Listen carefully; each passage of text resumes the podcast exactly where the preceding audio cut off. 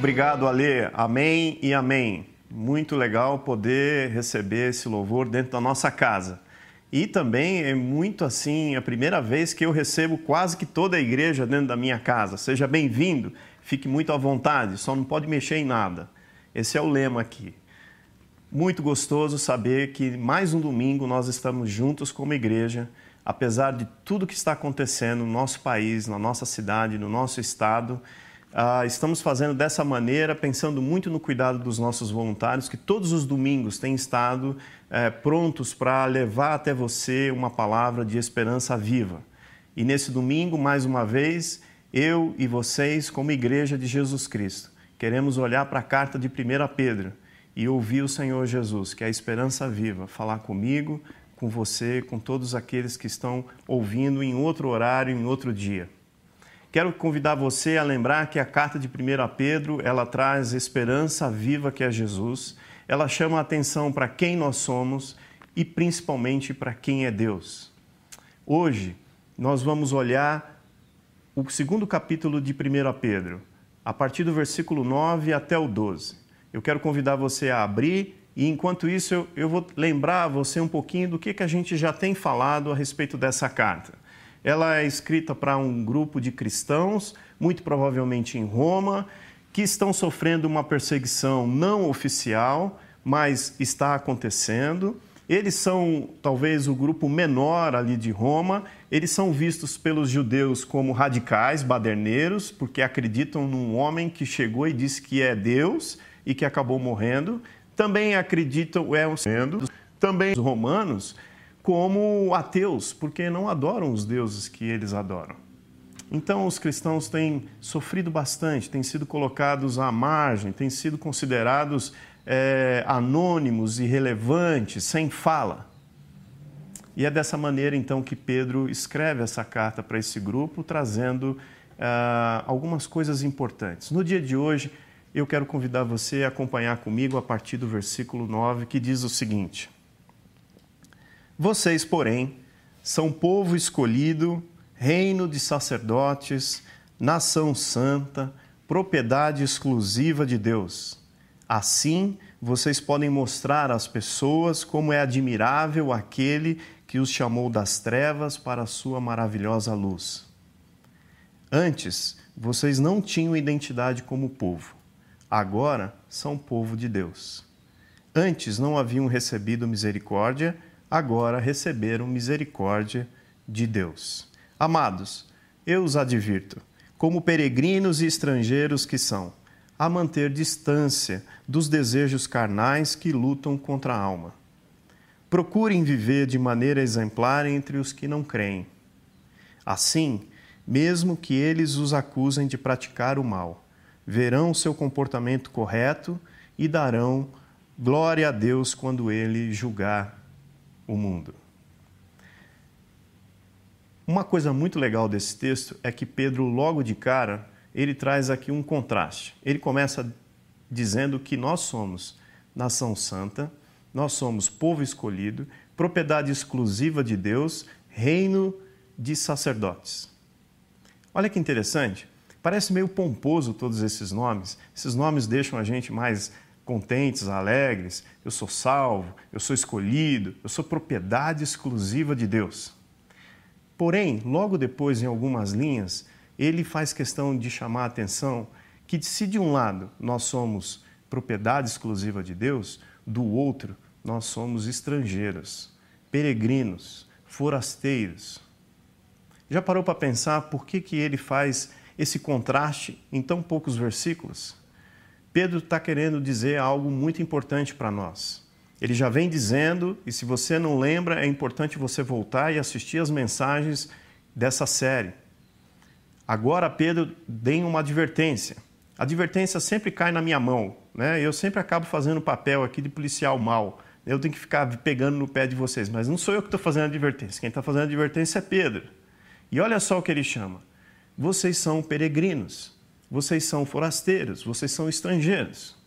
É importante, se de um lado a gente acha muito importante ser povo escolhido, ser propriedade exclusiva de Deus, é importante também lembrar o que, que é um estrangeiro.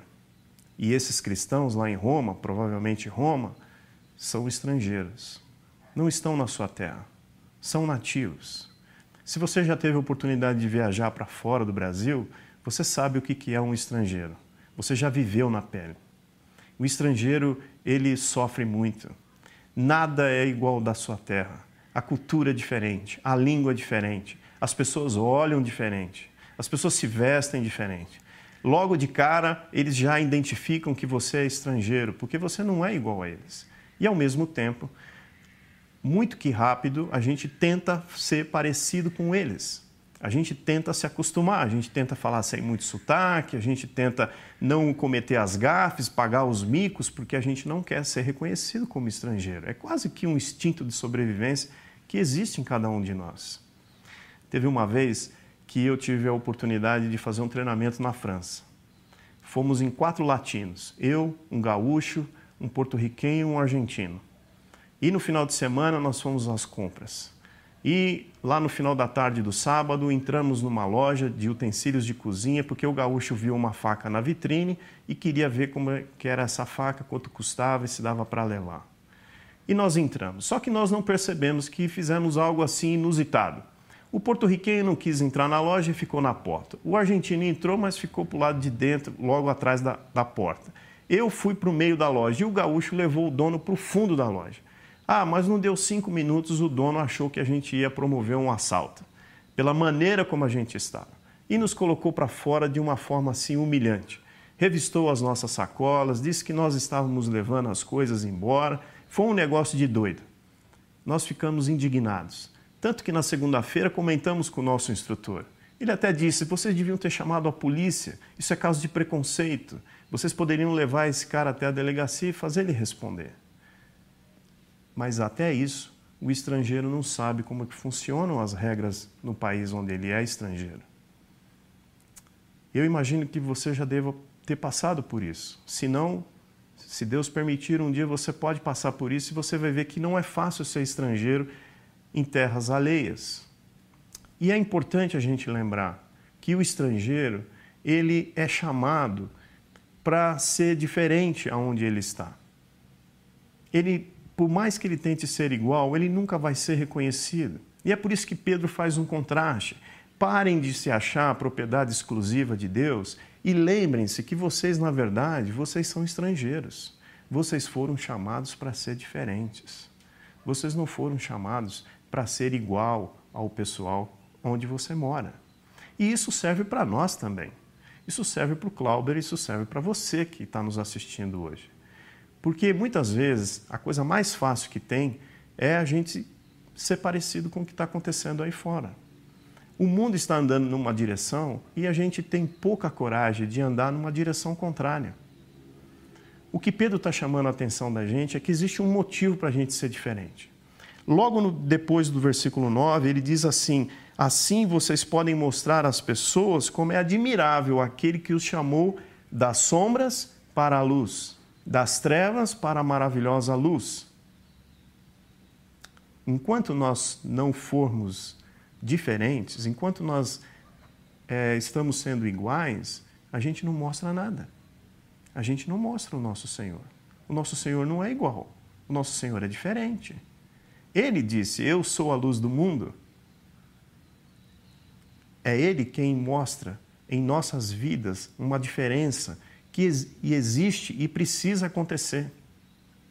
Então, o que Pedro está querendo dizer aqui na sua carta é que nós fomos chamados para ser diferentes. É por isso que ele faz esse contraste. É, é, difícil hoje em dia, quando eu ligo o canal, eu gosto de dar uma voltinha e ver aqueles canais das igrejas. E o que eu vejo me assusta, porque o evangelho que está sendo oferecido é um evangelho tipo não precisa ser diferente. Você pode até ser igual e até melhor. Você está até acima desses que estão por aí. Por quê? Porque nada te acontece, você pode ter tudo e você não vai sofrer nunca. Porém, quando a gente lê, no caso 1 Pedro, o que a gente está vendo, o primeiro chamado que Pedro mostra para nós é que fomos chamados para ser diferentes. Somos estrangeiros. Aqui não é a nossa terra. Aqui estamos só de passagem, como peregrinos. E eu ouço às vezes algumas pessoas usarem isso, mas eu creio que isso não entrou na nossa cabeça ainda. A gente ainda não elaborou isso, a gente ainda não compreendeu. De fato, a minha vida e a sua vida muitas vezes ainda não entendeu o que significa ser estrangeiro aqui no Brasil, em São Paulo, na cidade de São Paulo. É uma metrópole e ela nos engole. E creio que a sutileza de Satanás, que há muitos anos atrás era defendido a imagem do tridente, hoje, com muito sutil, ele começa a nos amarrar e nos congelar com questões muito sutis. E uma delas é justamente essa. A gente quer ser cosmopolita, a gente quer ser metropolitano, a gente quer andar na onda da turma. A gente não quer ser diferente. A gente não quer ser é, visto com outros olhos. E ele não para por aqui. Ele diz assim: Eu chamo a atenção de vocês porque, como peregrinos, como estrangeiros, vocês precisam lutar para que os desejos da carne não invadam a sua alma, que vocês precisam manter distância dos desejos carnais que lutam com a sua alma. Aqui é um segundo chamado. Nós fomos chamados para resistir à idolatria. Somos chamados para ser diferentes, somos chamados para resistir à idolatria. O que mais se tinha em Roma nesse contexto era um Deus. Roma nesse e aqui os cristãos eram chamados a se manterem fiéis a Deus. Eu e você não estamos em Roma, mas na cidade de São Paulo tem muitos deuses. E eu vou enumerar só três, porque esses três, creio eu, são os três que nós temos altares em nossas casas: sexo, dinheiro e poder. Você fala, Clauber, mas é exagero? Sim, é exagero, mas todos nós queremos ter poder. Todos nós, se não somos presidente, não somos governador, não somos prefeito, mas nós queremos controlar nossas casas. Nós queremos saber onde estão os nossos filhos, o que o nosso marido está fazendo, o que nossa esposa está fazendo. Nós queremos ter tudo sob controle. Nós queremos que os nossos filhos sejam obedientes. Nós damos tudo, tudo para eles. Nós damos os melhores colégios, nós damos as melhores é, escolas da comarca do estado de São Paulo. Nós fazemos um monte de coisa. Por quê? Porque nós queremos controlar. Nós queremos que eles sejam iguais a nós. Isso é, isso é poder. Isso é se ajoelhar no, no altar do poder. Nós temos o dinheiro. Onde está a minha segurança? Onde está a sua segurança no futuro? Muitas vezes, nos nossos tempos de descanso, nós nos pegamos pensando: quem vai nos sustentar no futuro? Talvez você está desempregado e você está preocupado com o quê? Como trazer a comida para sua mesa, como pagar as contas. Essas preocupações, não dá mais são do que como se ajoelhar diante desses deuses. E elas são legítimas até o ponto em que realmente elas mexem com o nosso coração. Agora, quando nós estamos numa outra condição e essas coisas, como por exemplo, o nosso futuro, quem vai nos sustentar, como, eu vou, como vai ser a minha aposentadoria, como é que eu vou, daqui quando acabar o meu tempo de pastor, o que, que eu vou fazer, quem que vai me pagar? Essas questões, se elas ficam na minha cabeça durante o dia, é porque eu tenho me ajoelhado para o dinheiro. O sexo tem a ver com prazer. E esse Deus, ele tem sido terrível. E nós temos nos ajoelhado a ele. E não é só a questão sexual, mas é a questão, por exemplo, da comida. A gente fala às vezes assim: ah, eu não tenho problema na área sexual, mas comemos que nem um glutão. Ou fazemos questão de encher as nossas geladeiras a ponto de nem a porta fechar. De uma certa forma, e aqui eu estou generalizando, mas esses três, sexo, dinheiro e poder, são deuses que têm batido a nossa porta. São deuses que têm mexido com o nosso ego e que nós temos deixado levar. E quando nós nos deixamos levar porque não queremos ser diferentes, nós vamos ficando parecido com eles e entramos na onda. De certa maneira, talvez esse seja um grande perigo da igreja. Muitas igrejas estão muito mais preocupadas com seus próprios orçamentos do que com o que está acontecendo para o lado de fora dos muros da igreja. E a igreja não foi chamada para gerenciar orçamentos. Ela foi chamada para mostrar quem nos tirou das trevas para a maravilhosa luz. Pedro não para por aí. Se nós somos chamados para ser diferentes, nós somos chamados para resistir à idolatria. E nós somos chamados para. É, veja no versículo 11, no versículo 12: procuram, procurem viver de maneira exemplar entre os que não creem. Assim, mesmo que eles os acusem de praticar o mal, verão seu comportamento correto. Veja, nós somos chamados para sofrer.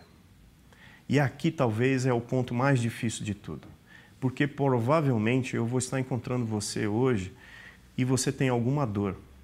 Ou você perdeu algum parente seu por conta do Covid, ou um amigo, ou você está com um amigo na, na, no hospital e você está sofrendo. Às vezes é um irmão que está te fazendo sofrer muito e às vezes até nem é tanto por causa do Covid, é outra doença. O câncer continua tirando vidas. E isso traz uma dor muito forte no nosso coração. E muitas vezes a gente gostaria de tirar como se fosse uma rolha e jogar isso para fora. Porém, o que Pedro está lembrando é que nós somos chamados para ser diferentes, nós somos chamados para resistir à idolatria e nós somos chamados para sofrer. Olhe para o nosso Mestre, olhe para o nosso Senhor Jesus Cristo. Em nenhum momento ele vendeu um evangelho em que nós teríamos prosperidade, em que nós teríamos é, uma posição igual ou maior do que o mundo onde nós vivemos, e ele também não vendeu uma vida sem sofrimento. Ele mostrou que o caminho do cristão é a cruz, e a cruz é morte, é dor, é sofrimento. Talvez você não vá conseguir entender. Não creio que nós consigamos entender isso tão rápido, mas é preciso olhar para cá e entender que quando eu e você caminhamos na escola do sofrimento, Deus usa o que acontece na minha vida e na sua vida e na vida da nossa família para mexer com alguém que está do nosso lado. Deus continua fazendo a missão dele e usa muitas vezes o meu e o seu sofrimento para atingir essas pessoas. Talvez você dizer para uma pessoa: Eu sou filho de Deus, eu sou salvo em Jesus Cristo, eu sou nação santa, eu sou propriedade exclusiva de Deus, essa pessoa olhe para você e fale: esse cara é um fanático, esse cara é um doido. Agora, quando você diz para uma pessoa: eu estou sofrendo muito porque um querido meu morreu de Covid essa semana. Eu não entendo por que, que Deus levou o meu querido. Eu não entendo por que isso está acontecendo com a minha vida. Por que, que eu me sinto num buraco sem saída? Por que, que eu não tenho ânimo quando eu levanto de manhã? Eu gostaria de saber essas respostas. Por mais humilha, humilhante que seja dizer isso para uma pessoa, eu creio, e o que Pedro está querendo dizer aqui é que Deus usa isso para começar a incomodar o coração dessas pessoas que não creem ainda no Senhor Jesus. Então somos chamados para ser diferentes, somos chamados para ser e resistir à idolatria e somos chamados para sofrer Sabe um exemplo da Bíblia que me veio à mente quando eu estava preparando essa mensagem? É o de Daniel. Daniel estava em Jerusalém, fazia parte da família real, ele frequentava o salão, ele era o nobre, e quando a Babilônia invade Jerusalém, ele é levado, tomado da sua família, ele é levado como um jovem inteligente para aprender a cultura e a língua da Babilônia. Quer dizer, ele é levado para sofrer uma lavagem cerebral esqueça que vocês são judeus e venham para cá e venham aprender uma outra cultura, a melhor cultura daquela época. E olha que interessante, Daniel e seus amigos fazem uma escolha. Ok, nós vamos morar agora aqui na Babilônia uma vez que nós fomos tirados à força, mas nós não vamos abrir mão de algumas coisas, e uma delas é a fé no nosso Deus. E eles começam com coisas pequenas. Alimentação queremos fazer uma alimentação diferente da alimentação do rei. Mais para frente, os amigos de Daniel são convidados a se ajoelhar perante o rei em adoração ao rei. E eles tomam a decisão de não se ajoelhar. E por que eles não se ajoelharam? Porque eles não abriram mão da sua fé, eles são jogados na fornalha de fogo. E você também sabe qual é o final dessa história. Depois, Daniel é pego numa pegadinha em que, enquanto os políticos da época acertam ali uma lei dizendo que só podia ser adorado ao rei, eles vão até o quarto de Daniel e descobrem que Daniel está orando a Deus voltado para Jerusalém. O que acontece? Daniel é preso e é jogado na cova dos leões. E essa história você também sabe como ela termina. Daniel não abriu mão da sua fé. Ele foi um cara diferente. Na Babilônia, ele resistiu à idolatria junto com seus amigos mas ele sofreu. Os seus amigos sofreram. O povo de Israel sofreu. E nós estamos sofrendo. Talvez eu e você, a gente gaste muito tempo tentando entender por que, que estamos sofrendo, quando na verdade não chegou ainda essa época de entender o porquê. Mas o que me traz alívio é que José, quando encontra com seus irmãos no Egito, ele entende por que, que ele foi vendido, por que, que ele foi maltratado, humilhado como estrangeiro e por que, que ele alcançou a segunda maior posição de todo o Egito, abaixo apenas do Faraó. E você também sabe como termina a história de José. Essa semana, uh, olhando o Instagram, eu achei um post que mexeu muito comigo e tem tudo a ver com o que a gente está falando aqui. A foto trazia uh, uma multidão saudando Hitler, com os braços levantados. E lá no meio dessa multidão existe um homem de braços cruzados. Que coragem, mas ao mesmo tempo no anonimato. A gente não sabe quem são eles, quem são esses. E eu fiquei pensando, caramba, é exatamente isso que Pedro está querendo chamar a atenção. Nós muitas vezes seremos anônimos, muitas vezes nós não seremos reconhecidos, muitas vezes nós não seremos é, colocados em posições altos, em lugares altos. Não.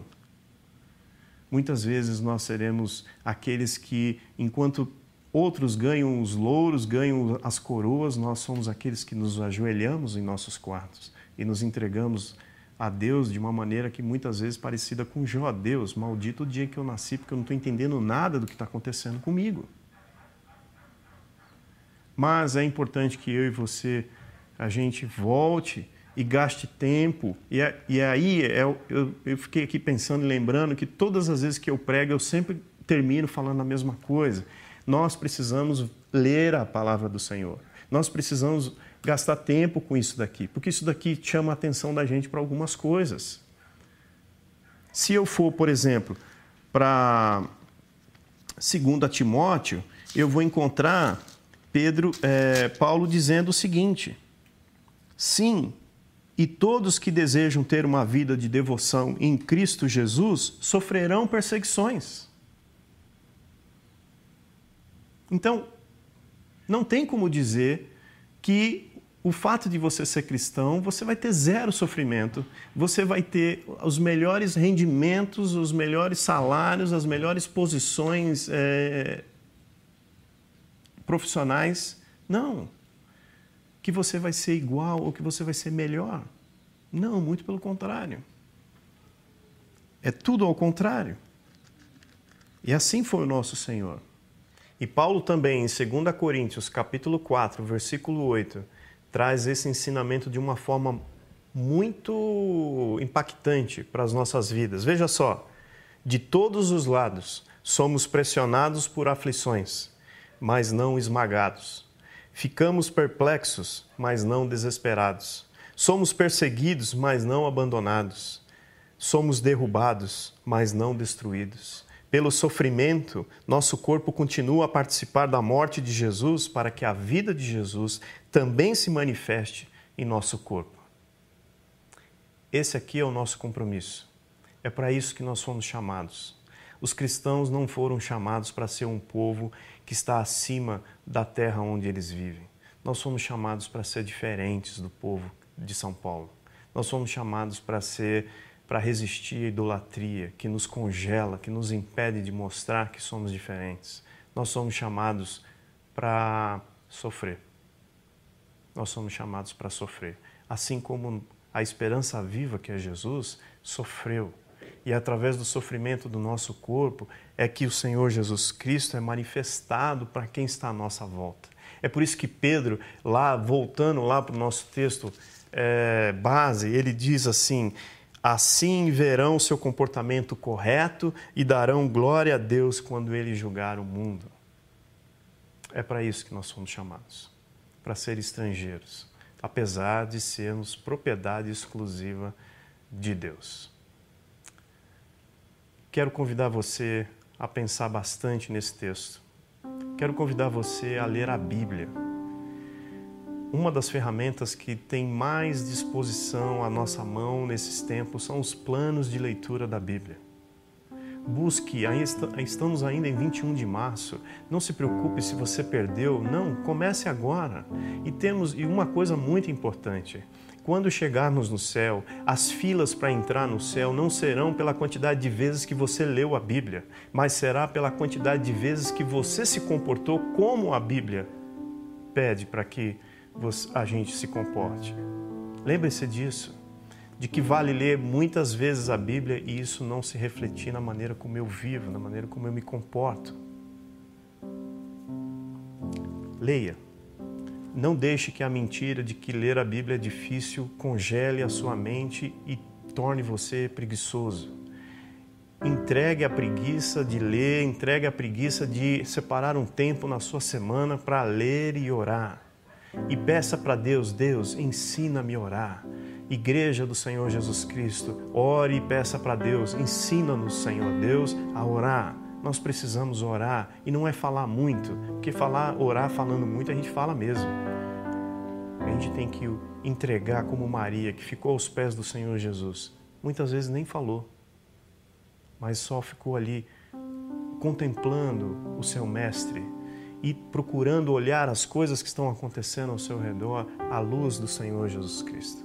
É dessa maneira que eu e você nós somos chamados a viver com essa esperança viva. Essa esperança viva que é Jesus Cristo, que é a luz do mundo, ela existe em nós quando nós entendemos que somos diferentes, que somos chamados a resistir à idolatria e que somos chamados a sofrer. Quero orar com você agora.